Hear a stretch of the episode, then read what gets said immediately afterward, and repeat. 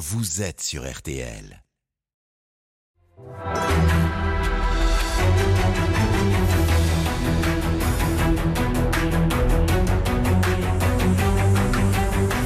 Le grand jury RTL Le Figaro LCI, Olivier Bost. Bonjour à tous, bienvenue dans ce nouveau grand jury RTL avec nos partenaires Le Figaro et LCI.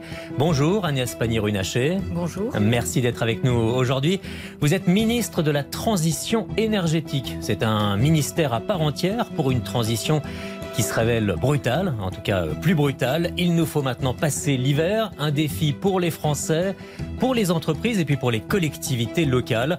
Et il nous faut aussi, à l'avenir, changer nos habitudes. Vous êtes donc, si vous me le permettez, une ministre sous haute tension. Cette émission est en direct si vous nous écoutez sur RTL. Vous pouvez réagir sur tous les réseaux sociaux avec le hashtag Le Grand Jury. Vos questions et commentaires seront relayés par Marie-Pierre Haddad à tout moment. Nous serons prévenus par, euh, par cette alerte. Bonjour Marie-Pierre. Et à mes côtés également pour euh, vous interroger, Amélie Carwer de TF1 LCI. Bonjour et Jim Jarassé euh, du Figaro pour vous poser la toute première question. Oui, une première question sur euh, les centrales nucléaires et la réouverture des réacteurs. 32 sur 56 sont fermés aujourd'hui. C'est plus de la moitié euh, du parc nucléaire. EDF se montre très optimiste puisque l'entreprise vise une réouverture à l'hiver, cet hiver, début 2023. C'est un calendrier très serré. Est-ce que vous avez reçu des garanties, des assurances de la part d'EDF sur le sujet?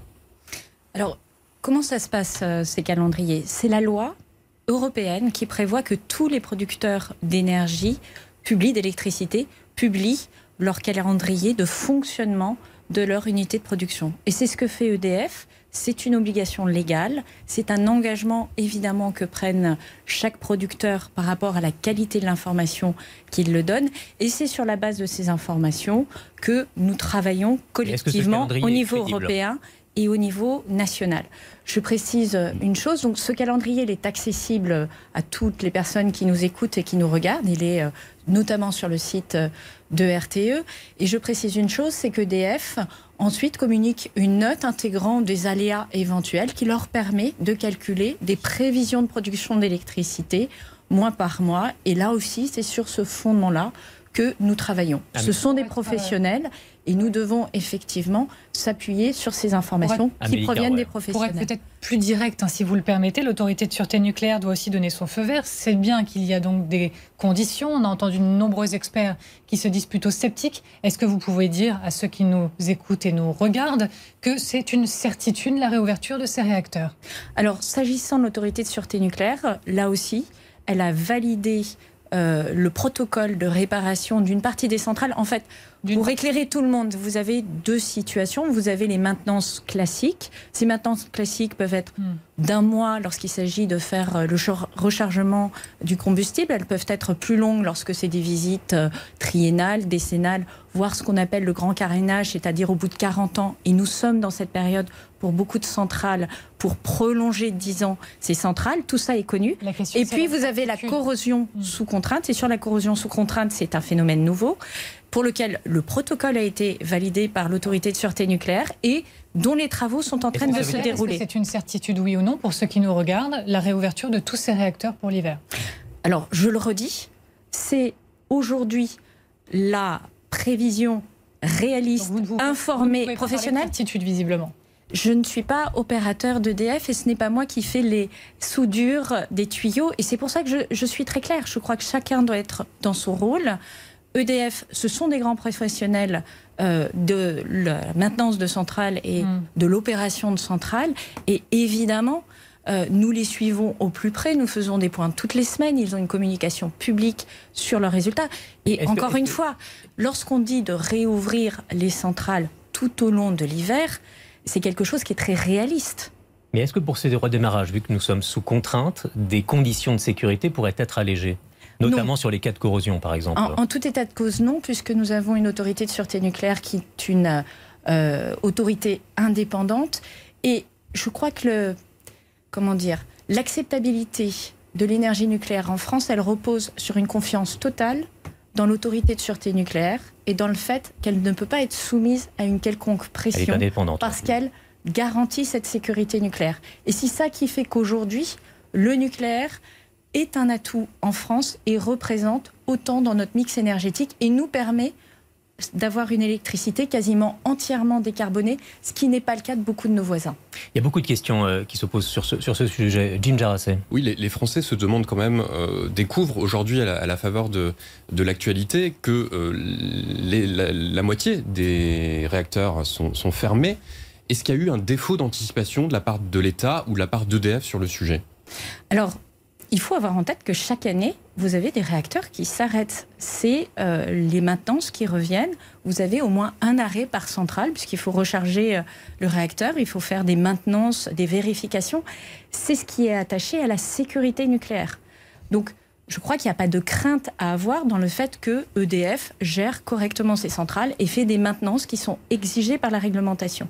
L'inquiétude peut survenir par rapport à ce phénomène de corrosion qui concerne quelques centrales, une grosse euh, dizaine, qui aujourd'hui est nouveau et sur lequel nous avons un protocole, enfin plutôt EDF a un protocole de réparation, mais effectivement, là on est, euh, je dans quelque chose qui, qui est nouveau, mais qui est assez classique aussi de repérer euh, des déviances par rapport à ce à quoi on s'attend, de réparer et de remettre en route. Sur cette situation du nucléaire français, nous allons réécouter Jean-Bernard Lévy, le patron euh, actuel euh, d'EDF.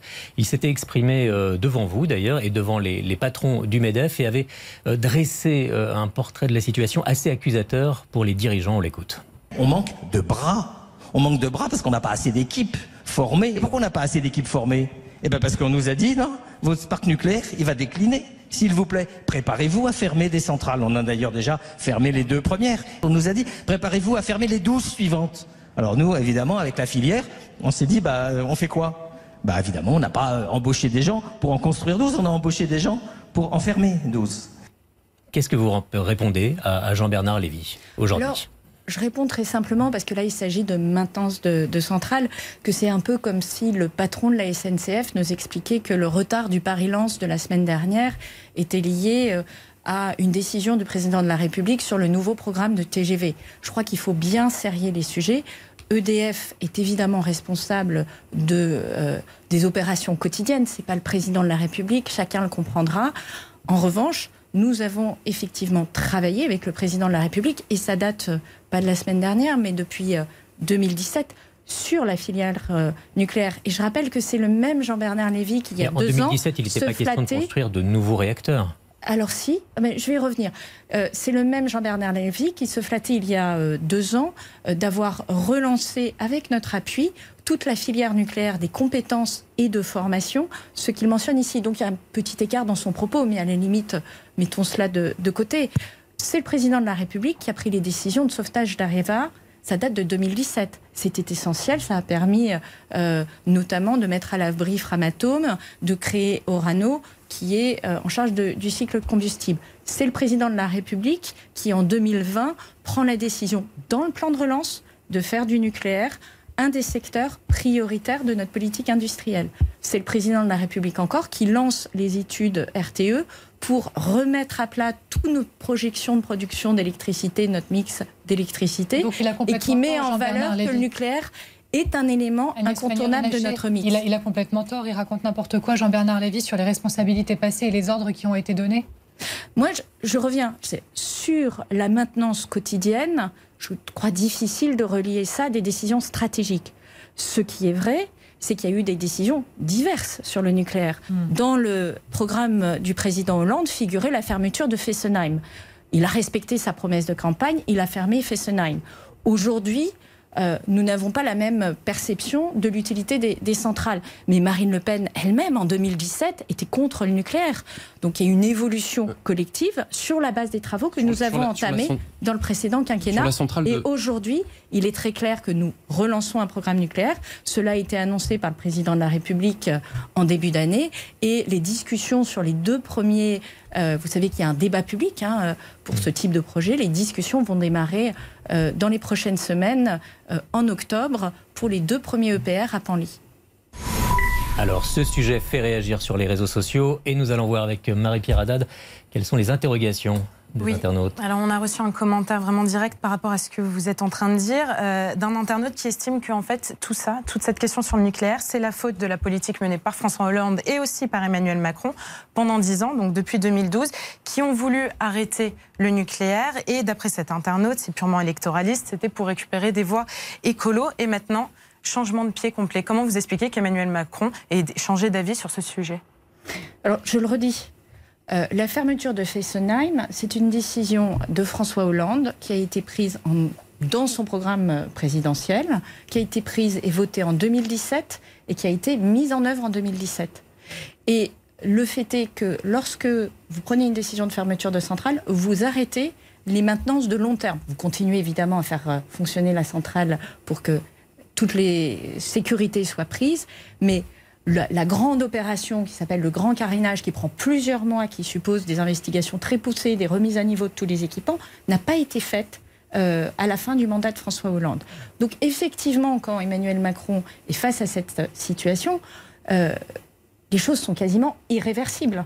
Elles sont quasiment irréversibles. Pas Je ne crois pas que ce c'est pas la soit un choix. Je ne crois pas que ce soit un choix volontaire porté par Emmanuel Macron que de dire euh, je prends en, en âme et conscience cette fermeture. Ensuite, là où vous avez euh, raison, c'est de signaler que notre programmation pluriannuelle de l'énergie de euh, 2018, euh, qui était fondée sur des hypothèses d'électrification euh, de notre économie beaucoup plus lente, avait prévu euh, d'anticiper certaines fermetures, en fait, repousser le calendrier de fermeture qui avait été pris par François Hollande Mm. d'une dizaine d'années, mais le repousser que d'une dizaine d'années, alors que certains disaient on peut aller encore plus loin. Mais je veux remettre euh, les choses en perspective. Euh, François Hollande a pris des décisions qui étaient très fortes, et c'était son choix euh, idéologique, je n'ai pas à le commenter. Emmanuel Macron a repris en main la filière depuis 2017, a repoussé les fermetures de centrales dès la programmation pluriannuelle de l'énergie et a renforcé ensuite et relancé le programme nucléaire. Et ce qui est nouveau, Il y a un décalage de 5 ans quand même avant de relancer, avant de donner le go pour Areva, la c'est construction. 2017, Non, non, mais pour la euh, construction voyez, de nouveaux, euh, de nouveaux euh, réacteurs.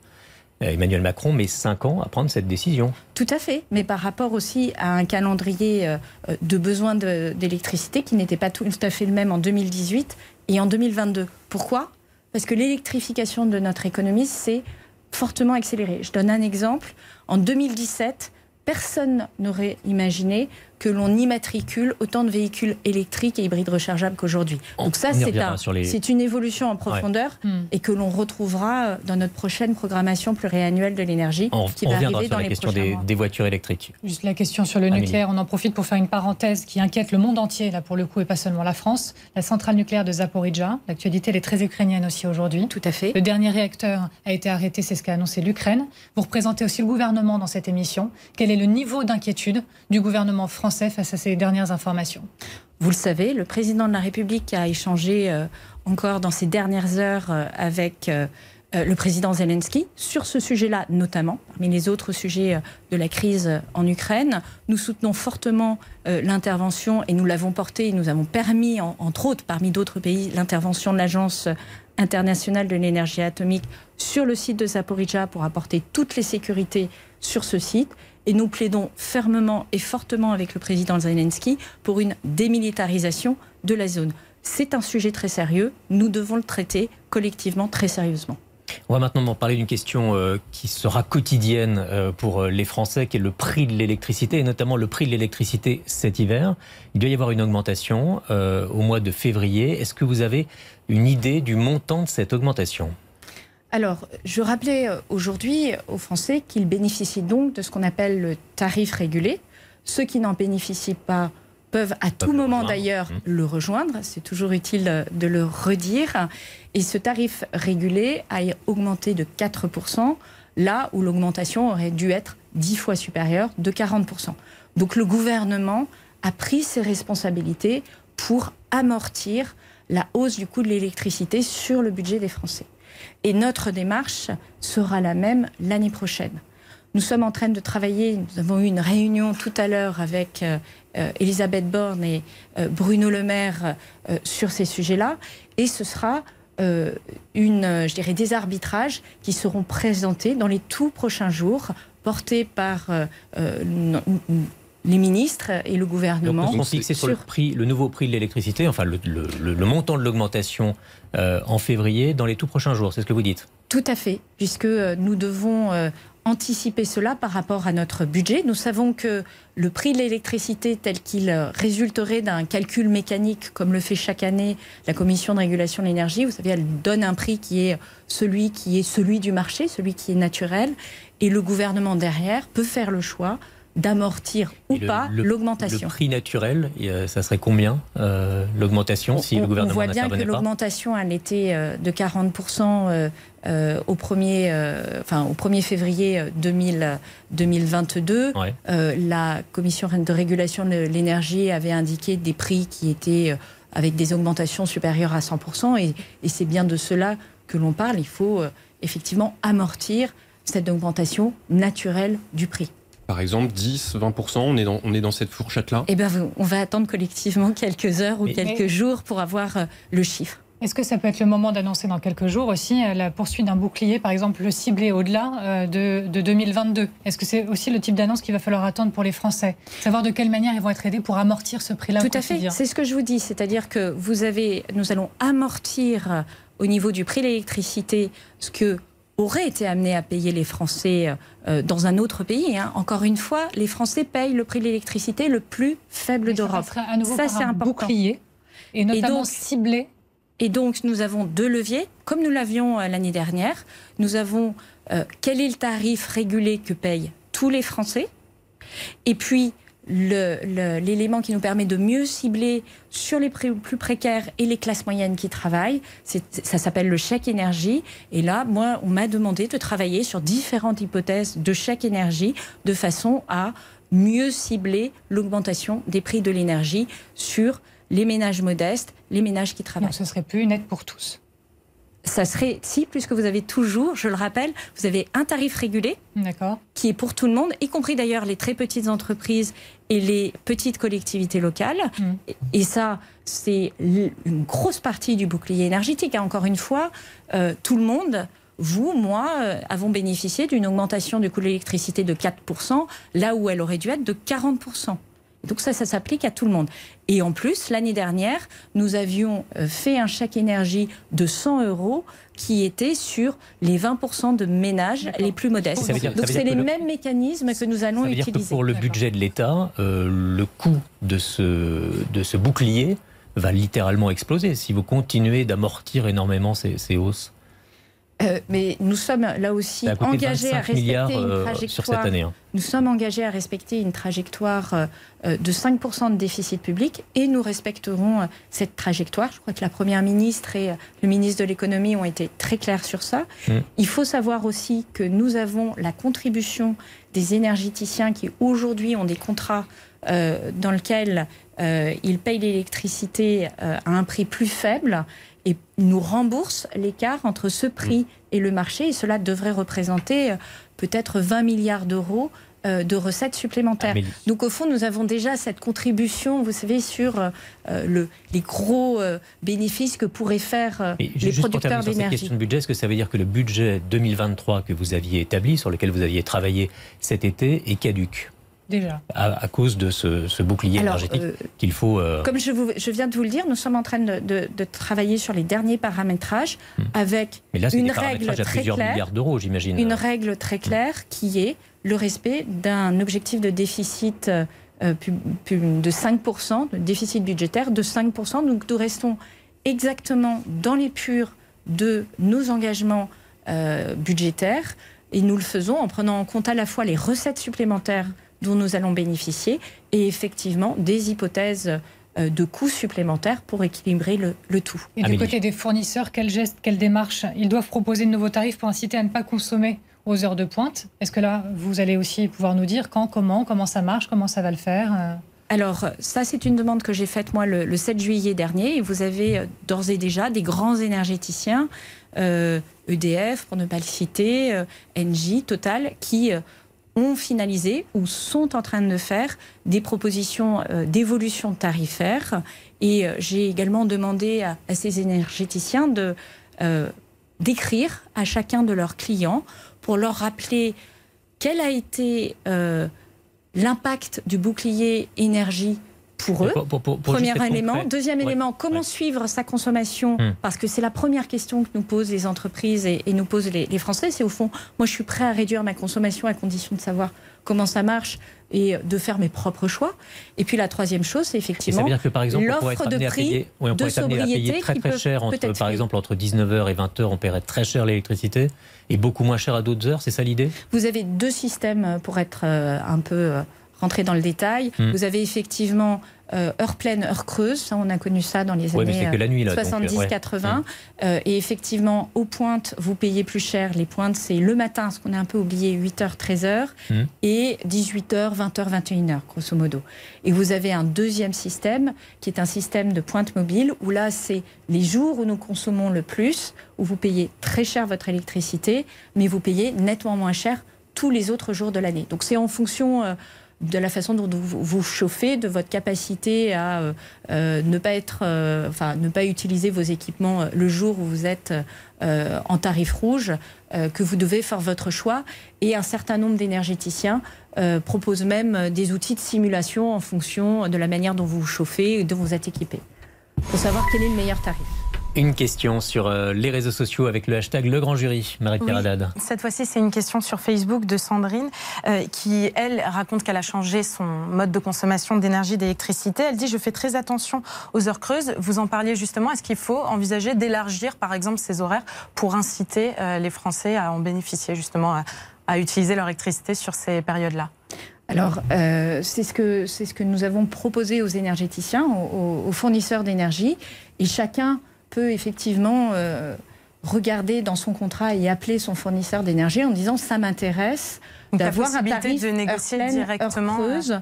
Mais je dirais c'est euh, un peu chacun avec son, fournisseur d'énergie. C'est pas l'État qui va passer derrière chaque Français. Euh, nous sommes suffisamment conscients que pour chacun inciter justement les fournisseurs d'énergie. Nous ce qui était important pour nous, c'est que les fournisseurs d'énergie fassent ces propositions de tarifs. Ça, c'était le premier point. Et deuxième chose, fassent la promotion de ces tarifs c'est-à-dire qu'il soit connu. Et c'est tout le propos d'avoir un courrier pour chaque euh, consommateur. Les, les que vous évoquez, c'est pour quand euh euh, C'est pour le courant du mois de, septembre. D'accord. Jim Jarassé. Oui, le député communiste Fabien Roussel appelle les maires et les entreprises à ne plus payer leurs factures d'électricité si jamais une, la hausse est trop importante. On a vu aussi en Grande-Bretagne un mouvement de citoyens qui refusent ouvertement de, payer leurs factures, qui brûlent même leurs leur factures dans la rue. Est-ce que vous comprenez euh, ce ras-le-bol qui est en train de naître Alors d'abord, vous mentionnez euh, le Royaume-Uni. C'est intéressant parce que précisément le Royaume-Uni n'a pas de bouclier énergétique.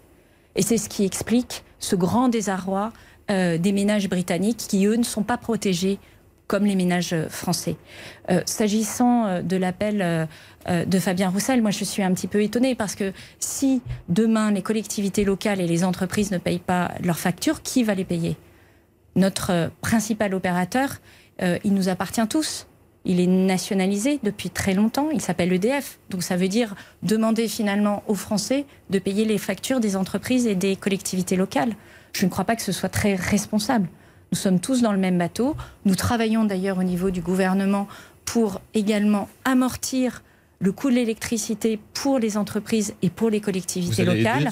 Mais je crois que chacun doit être euh, euh, responsable par rapport à ça. Et vous savez que nous avons euh, voté un, ce qu'on appelle une clause filée de, secours pour les collectivités de 500 millions d'euros. Donc nous agissons. Elles ont les moyens aujourd'hui de faire face à la hausse des prix. Aujourd'hui, vous avez des collectivités locales qui effectivement expriment leur grande inquiétude par rapport à la renégociation de leur contrat. Donc, pas nécessairement le contrat de cette année, puisqu'il a été en grande partie amorti, là encore. Mmh. Les collectivités locales, grâce au bouclier énergétique de l'État et au dispositif technique qui s'appelle l'AREN, ont payé 20% d'augmentation d'électricité. C'est beaucoup, mais ça aurait dû être 40%. Donc c'est deux fois moins. Et elles également payent un des prix les plus faibles de l'électricité sur le marché. L'inquiétude, elle est sur euh, la renégociation des contrats. Mmh. Ce que nous observons aujourd'hui, et je crois qu'il faut être euh, très attentif à ça, les prix sur euh, le marché de gros euh, sont en train de s'emballer ou se sont emballés avec une très forte volatilité, avec de la spéculation financière. Et aujourd'hui, au niveau européen, c'était l'objet du Conseil des ministres de l'énergie hier, notre objectif, c'est de calmer cette spéculation financière, y compris par des mécanismes de régulation qui sortent de l'ordinaire. Et c'est le mandat que nous avons donné à la Commission européenne très clairement. Il ne faudrait pas que certains fournisseurs profitent de ce moment de panique. Mmh. Euh, qui, rappelle un petit peu le, moment de renégociation des contrats bancaires en 2008-2009. Vous savez que beaucoup de collectivités locales avaient euh, euh, des prêts bancaires et tout d'un coup avaient vu le coût hmm. euh, s'envoler parce qu'ils n'étaient pas très experts face à des montages qui étaient très complexes et tout d'un coup ils voyaient l'explosion de, de leur taux d'intérêt. Eh bien c'est la même chose, c'est-à-dire que nous serons également très attentifs à ce que les fournisseurs euh, d'énergie ne proposent pas n'importe quoi aux collectivités locales et euh, ne leur fassent pas euh, prendre des contrats à des prix qui sont complètement déconnectés de la réelle situation en matière d'électricité pour les trois ans qui viennent. Vous avez évoqué cette réunion au niveau européen pour les questions énergétiques. On va l'évoquer juste après la pause avec vous, Agnès Pannier-Runacher. À tout de suite.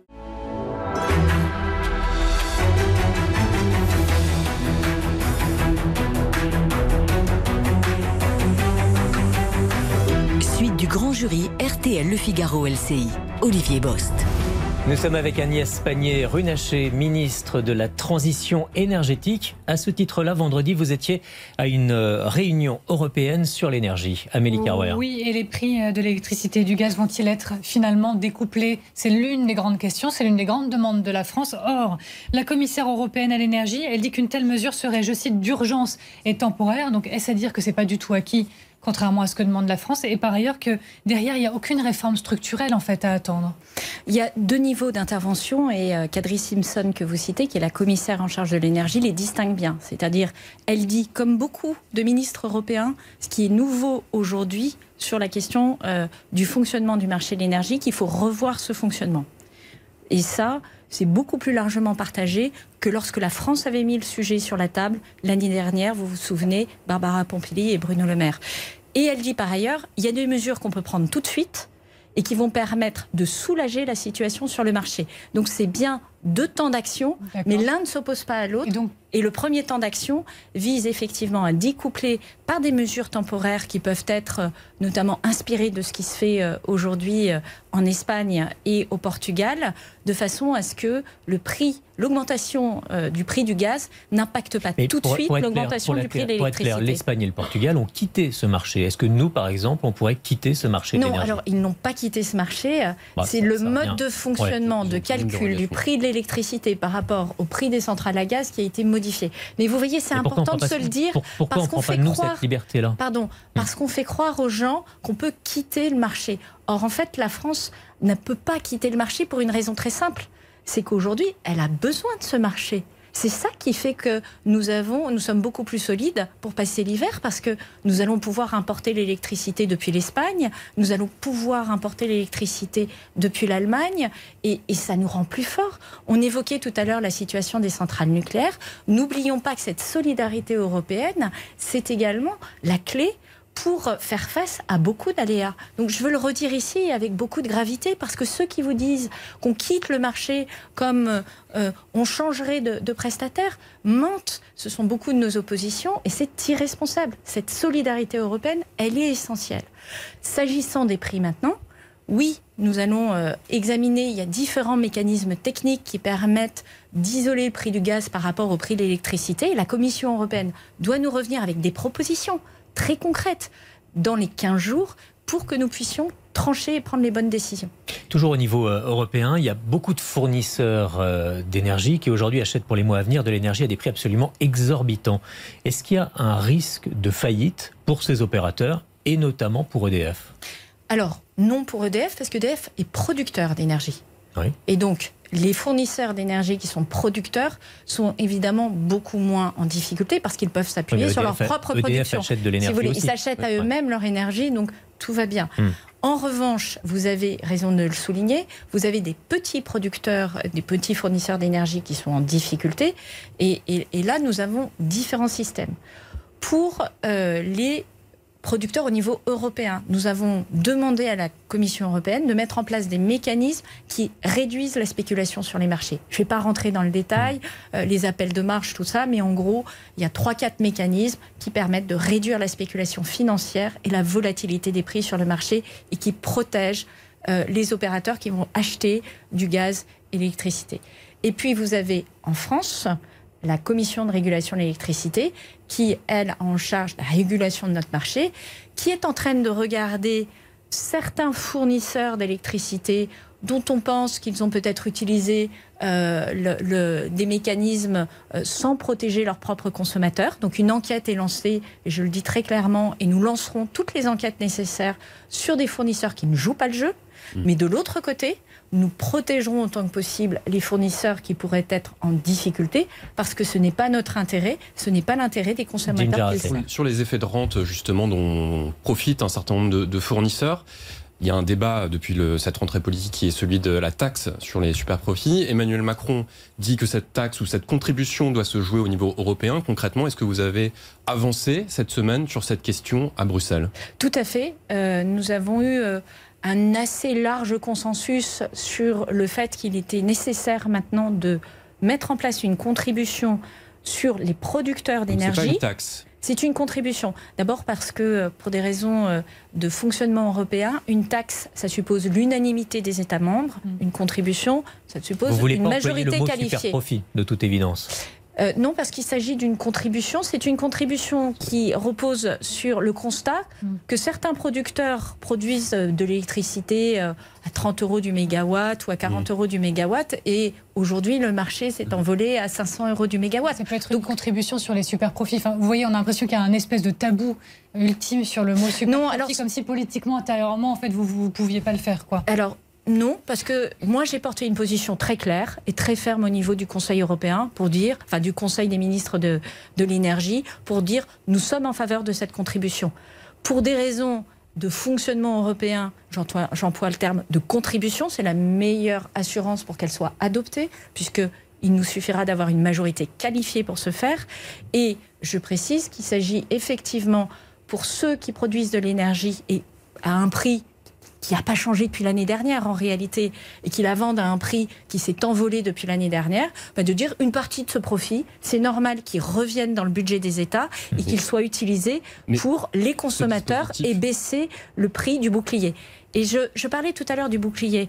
Et en fait, c'est ce qu'on a à peu près fait avec euh, les producteurs d'énergie renouvelable. Ça déjà en France. C'est ce que nous, enfin, ça ressemble à ce que nous faisons avec les producteurs d'énergie renouvelable, c'est-à-dire que tout ce qui est au-dessus du prix négocié dans les contrats, entre euh, ce qu'ils ont négocié avec nous et ce qui est le prix du marché, est reversé dans le budget de l'État et permet alors de euh, profiter aux consommateurs. Quelle serait du coup la différence avec eh ben, C'est que ça joue au plan européen, y compris pour nos opérateurs à nous qui ont euh, des positions européennes et qui produisent dans d'autres pays européens. Qui sont déjà ponctionnés. Vous parliez de 20 milliards d'euros tout à l'heure. Je parle pour ceux qui produisent en France.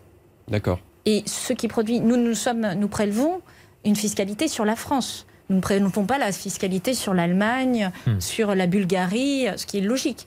Et notre objectif, c'est que nous ayons tous les mêmes règles et que cette règle de bon sens puisse s'appliquer. Et parce que ça va aussi contribuer à baisser la pression sur les marchés et à faire en sorte que le consommateur paye moins.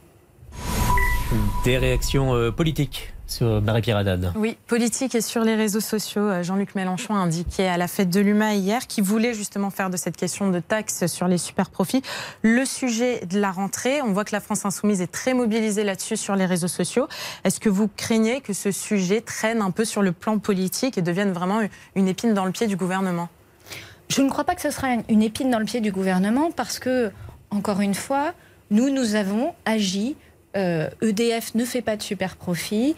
Euh, les énergéticiens qui produisent en France ne font pas de super profit et avec cette taxe européenne, cette contribution européenne, pardon, avec cette contribution européenne, euh, nous sommes nous sommes en situation de faire en sorte que tout le monde paye son écho. Et, c'est juste. Moi, je ne dis pas que c'est un super profit comme si c'était quelque chose de négatif. Je constate une situation où vous avez des acteurs qui font plus de bénéfices que ce qu'ils pourraient faire dans un fonctionnement normal du marché. Et j'en tiens compte et je fais en sorte qu'ils prennent, qu'ils apportent leur part au budget collectif, à l'effort collectif. Alors nous l'avons évoqué juste avant la pause, mais la situation des, entreprises, de toutes les entreprises en, général, Amélie Carwer. Alors certaines sont en très grande difficulté déjà avec l'explosion des factures d'électricité. Et pourtant, c'est aux entreprises qu'on va certainement demander le plus des plans de sobriété, des gestes, la contrainte peut-être même euh, au bout de ce chemin-là. Euh, est-ce qu'on n'en demande pas trop aux entreprises? Est-ce qu'on peut à toutes leur demander la même chose? Et surtout, qu'allez-vous faire pour elles? Alors, plusieurs choses. D'abord, le plan sobriété, c'est leur intérêt. C'est leur intérêt parce que baisser sa consommation d'énergie. Et encore une fois, je vais préciser une chose. Donc, le plan sobriété, qu'est-ce que c'est?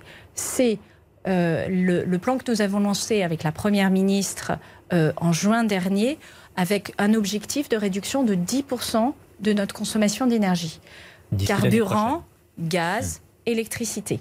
Pourquoi? Parce que nous faisons face à une urgence climatique. Il ne faut pas perdre de vue cette perspective de long terme. Je reviens très concrètement sur votre question, mais je veux poser parce se demande comment on, on ne veut pas partir. Euh, on doit faire 40% d'économie d'ici 2050 si nous voulons complètement décarboner notre pays, ce qui est absolument nécessaire par rapport au réchauffement climatique. Donc ça, c'est le premier point. Pourquoi c'est intéressant pour les entreprises et pourquoi nous les mobilisons? Parce qu'on ne va pas demander aux, ménages, ce ne sont pas eux les premiers acteurs. Ceux qui aujourd'hui consomment le plus d'électricité, c'est l'État qui euh, emploie des millions de personnes et qui euh, occupe des millions de mètres carrés, qu'il chauffe, qu'il refroidit. C'est les entreprises qui emploient des millions de personnes et qui occupent des millions de mètres carrés. Et c'est logique que nous soyons les premiers à faire l'effort. Et pourquoi c'est utile pour les entreprises J'y viens enfin? Ben parce que ça baisse leurs factures. Et le plan sobriété, c'est pas moins de production, c'est remettre le chauffage au bon niveau, hmm. c'est remettre l'eau chaude sanitaire au bon niveau. par rapport à l'augmentation des tarifs. Oui, mais les entreprises ne, disons quand pas, même avec des charges infiniment je, plus lourdes. Euh, je vous réponds sur hmm. le thème est-ce qu'on leur demande pas trop d'efforts? Non, en fait, les efforts sont logiques, c'est-à-dire que c'est un des leviers qui, pour elles, vont permettre de faire baisser la facture. Par ailleurs, nous avons 3 milliards d'aides, 3 milliards d'aides qui ont été décidées en avril de mémoire. Il y a un fonds qui existe milliards d'aides qui vient en soutien des entreprises qui sont, font face à une augmentation de leurs factures. Il existe un fonds, Bruno Le Maire a dit, il va être prolongé ce fonds, ça mais ça n'empêche pas du chômage partiel, des entreprises qui sont déjà exemptes, qui n'en peuvent plus et qui en demandent plus des aides. Est-ce que vous serez prêt à les écouter plus encore?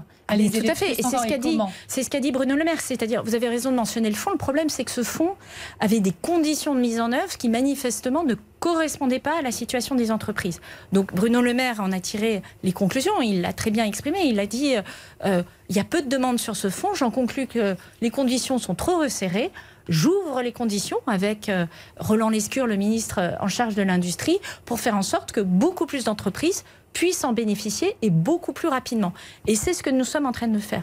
Et parallèlement, il y a une discussion au niveau européen, là encore, pour faire en sorte de faire bouger les curseurs hmm. et faire en sorte que plus d'entreprises soient accompagnées.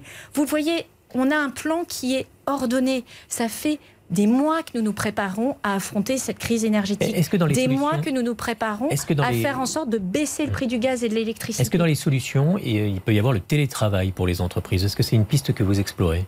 Alors ça, c'est un petit peu le... C'est pas forcément la bonne idée parce que ça dépend euh, des conditions de travail spécifiques de chaque entreprise. Je vous donne un exemple. Mhm. Euh, faire un jour de télétravail euh, sans fermer le bâtiment et couper le chauffage n'a pas d'intérêt. Faire un jour de télétravail en, en fermant le bâtiment, en coupant le chauffage, mais en redémarrant le lendemain, consomme beaucoup d'énergie parce que la remise en température du bâtiment peut parfois être supérieure à l'économie que vous faites. Hmm. Donc en fait, chaque situation est spécifique.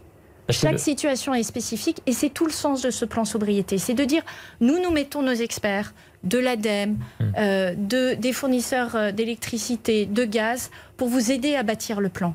Mais c'est chacun dans son site qui sait quelles sont les meilleures solutions. Je posais la question parce que le ministre du Travail, dans, dans, le Parisien ce week-end, disait ça pourrait être une bonne option dans le cadre du plan de sobriété, euh, le télétravail. Eh bien, je vous dis, ça dépend des sites. Ça dépend des situations.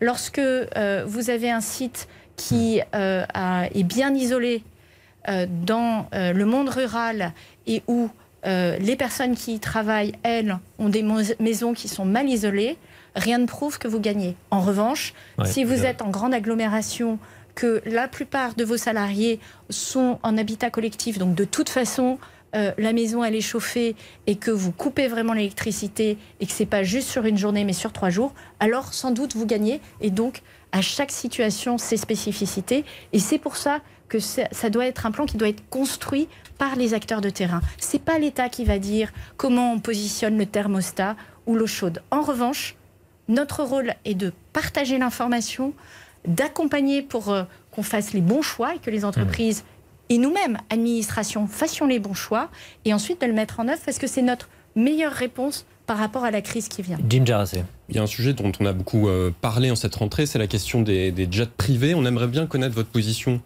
euh, sur cette question. C'est un problème très limité, avez-vous dit, au moment où les écologistes voulaient interdire euh, ces jets. Et puis, vous avez un peu changé de discours euh, lors de la polémique euh, sur l'entraîneur du PSG qui a ironisé hein, sur l'utilisation des jets. Vous avez dit les joueurs sont à côté de la plaque et en retard.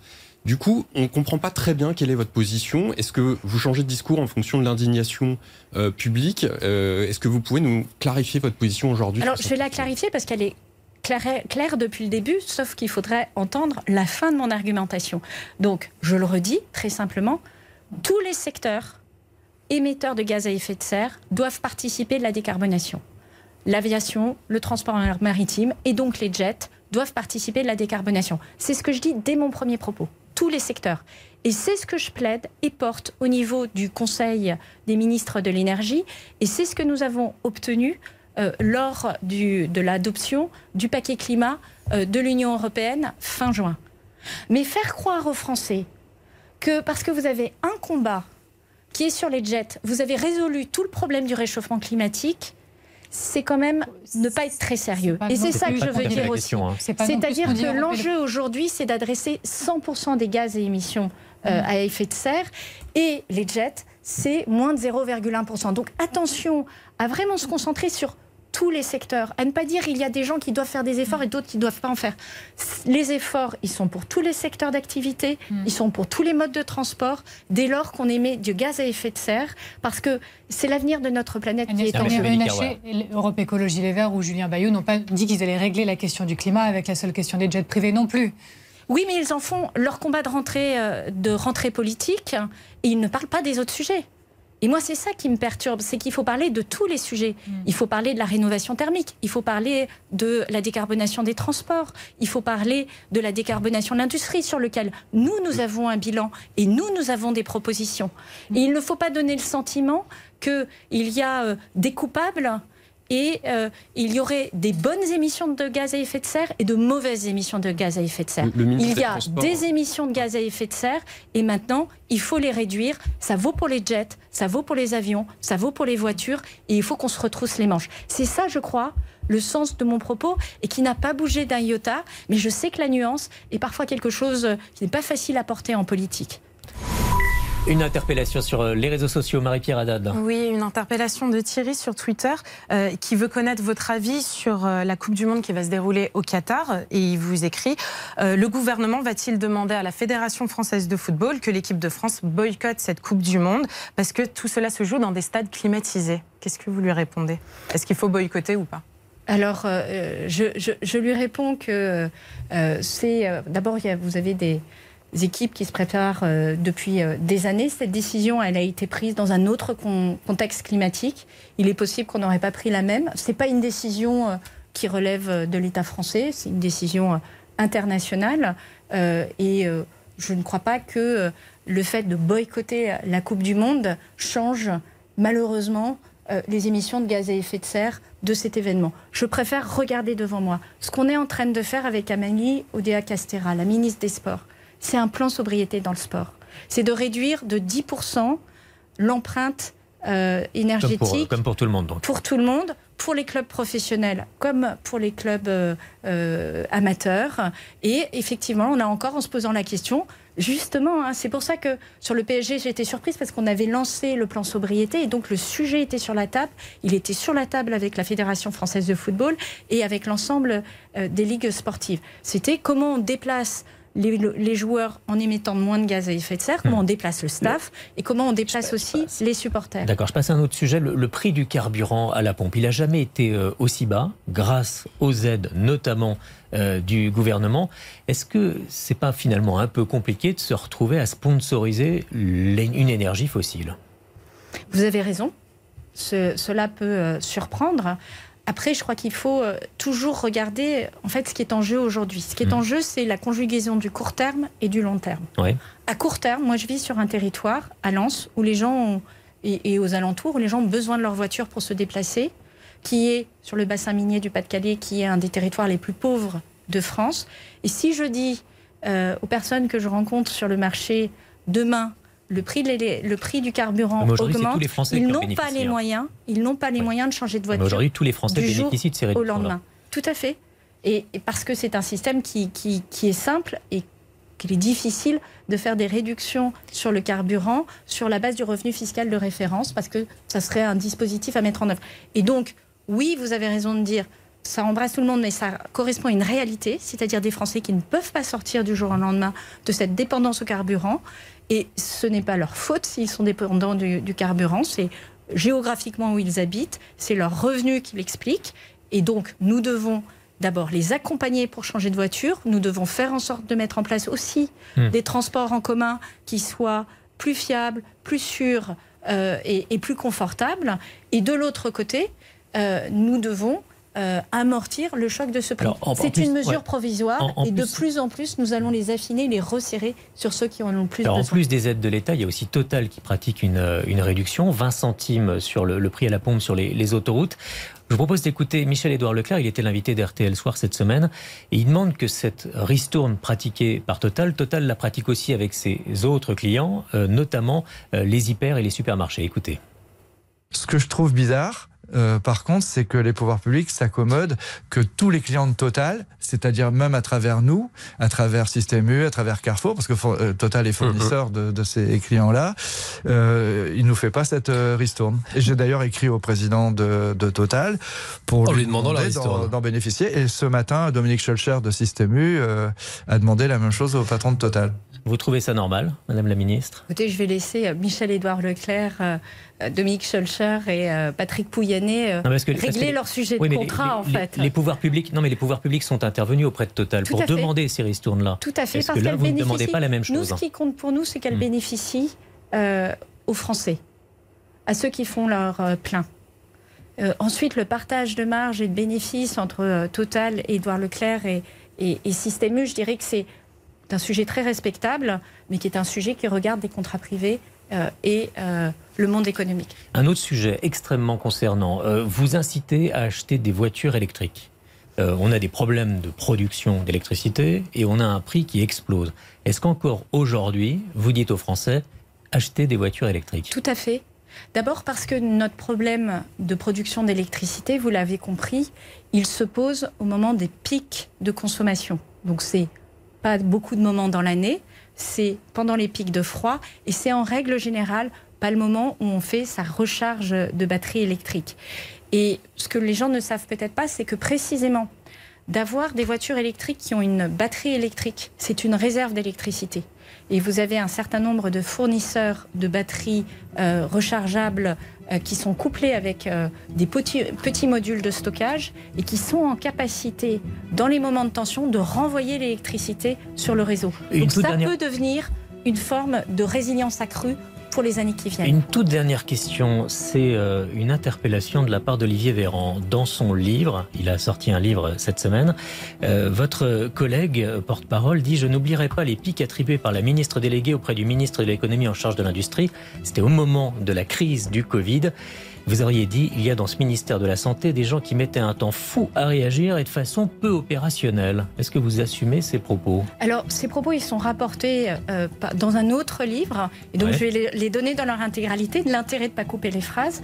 Je crois avoir dit très précisément, Olivier Véran a été extraordinairement courageux dans cette période. Nous étions tous dans le même bateau et nous étions tous en soutien. Il y avait au ministère de la Santé des gens qui se sont immédiatement mobilisés et qui se sont révélés.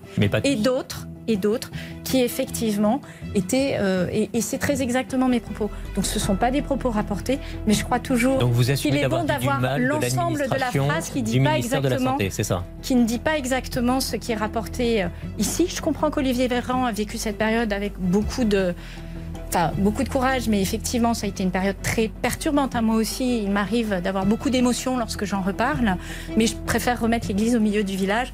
Mon propos était euh, nettement plus balancé et nuancé. Et Merci. effectivement, tout n'a pas parfaitement marché dans cette crise. et Merci beaucoup normal. Agnès Pannier-Runacher, invitée de ce grand jury, grand jury que vous pouvez revoir sur toutes vos plateformes préférées à dimanche prochain.